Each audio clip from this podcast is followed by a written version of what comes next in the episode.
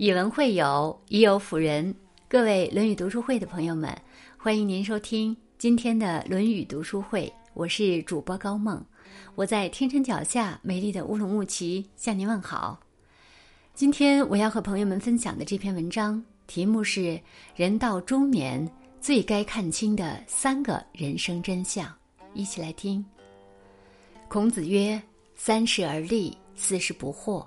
人过了三四十岁。”经历了世事沧桑之后，明白了很多道理，也对事情便有了自己的判断力。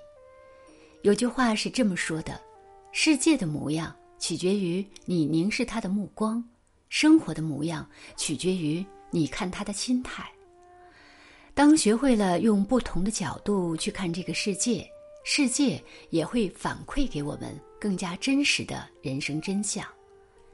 人到中年，最该从这三个角度看清楚这三个人生的真相：一，高一眼看别人，世界才会对你友好。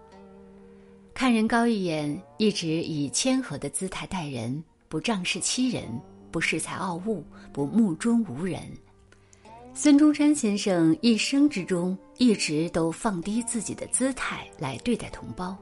即便当上了总统之后，也以人民的公仆自居，低调谦和，从而被人们铭记在心，尊重至今。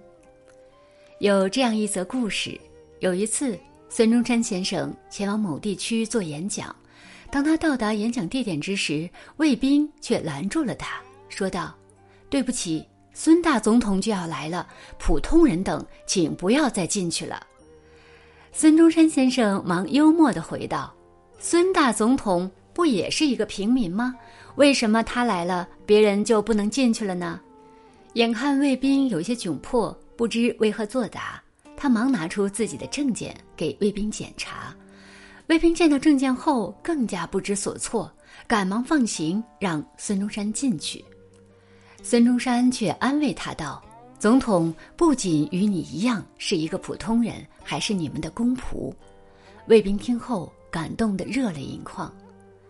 方孝孺曾有言：“虚己者尽德之基。”高看他人的人必定谦逊待人，虚怀若谷；即便才智出众，也不会自以为是，而是将自己看低一些，让人愿意与之亲近、相处及共事。高看他人的人必定内心强大，心境宽广，即便取得很高的成就，也不会自视高人一等，反而令人钦佩，被人高看。高看他人，放低自己，并不意味着低看自己，让自己卑躬屈膝，降低身段，刻意迎逢讨好，而是以谦和的姿态为人处事，明白众生皆平等，你我。皆凡人，君不见真正厉害的人都会高看他人一眼，摆正自己的位置，使自身的人格得以升华，令人倾心敬佩。二，长远点儿看事情，隐患才会远离。春秋时，鲁国法律规定，如果谁能将在别国当奴隶的鲁国人赎回来。便可以到鲁国国库中领取赏金。有一次，孔子的学生子贡从其他国家赎回了一个鲁国人，却谢绝了官府赏赐给他的奖金。孔子知道此事后说道：“子贡做错了。如今鲁国富人少而穷人多，领取赏金并不损害个人的品行。不领取赏金，就没人再去赎回自己遇难的同胞了。”子路救起一名落水的人，那人为了表示感谢，送子路一头牛，子路收下了。孔子听闻后，高兴地说：“今后鲁国人勇于救落水者的事情将会越来越多。”子贡救人不为钱财，却违反了人情世故。此后，鲁国人要想赎回鲁国的奴隶，必定会考虑是否要官府的赏金。若是要，便显得没有子路高尚，怕被别人指责是为了钱财而救人；若是不要，又心有余而力不足，长此以往，便不会有人再去赎人了。子路的做法刚好与子贡相反，故而获得孔子的称赞。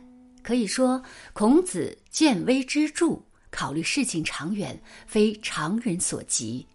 孔子曾在《论语卫灵公》中有云：“人无远虑，必有近忧。”近期的烦恼必定是当初没能考虑周全所致。有这样一段话：“看到不等于看见，看见不等于看清，看清不等于看懂，看懂不等于看透。”很多时候，面对一件事情，若是目光短浅，只盯着眼前三尺之地，虽然解一时之围，除一时之气，显一时之赫，却会为将来埋下隐患而不自知。只有将眼光放长远些，才能纵观全局，高瞻远瞩，思虑周全，做到防患于未然。三，淡然些看得失。所以有终身之乐。最近热播的《亲爱的自己》中有这样一个情节：李思雨因为工作失误被公司辞退，而她并没有受到这件事情的影响，反而开始积极筹备，开启了公司，选场地、盯装修、找员工，忙得不亦乐乎。没想到公司没开几个月，因为资金周转出现问题，最后倒闭，被迫关门。接连的打击让李思雨失去了往日的冲劲儿，他选择了逃避，离开上海，回了老家。可是他并不习惯老家的生活和工作环境，一边是自己融不进去的温室，一边是积极渴望却害怕再次失败的打拼地，他陷入了两难的境地。此时，李思雨的父亲鼓励他遵从自己的内心去奋斗。且对他说了一段话：不要太在乎成败输赢和结果，也不要在乎赚了多少钱、买了多大的房子，好好享受奋斗的过程，体会奋斗的乐趣，看淡得失，开心才是最重要的。子路曾经问孔子：“君子也会感到忧愁吗？”孔子回答说：“君子得失淡然。”所以有终身之乐，小人患得患失，所以无一日之乐。人生如棋，很多事情并非按照我们的意愿去发展，唯有像古人那样做到荣辱不惊，闲看庭前花开花落，去留无意，漫随天外云卷云舒，方能不坠其形，不错其志。何况。若真能看淡每一次得失，不计较每一次得失，人生还有什么困难是不能克服的呢？人生一程又一程，犹如一梦复一梦。与人相处，虚无止境，看人高一眼，让自己于大千世界中有更高深的涵养。处世之时，心无止境。适当看长远，让自己于红尘软帐中有更丰富的思想。成败之间，静无止境，得失看淡些，让自己于滚滚红尘中有更豁达的心境。好了，今天的文章就分享到这里。如果您喜欢这篇文章，欢迎在文末点亮再看，也欢迎您分享到您的朋友圈。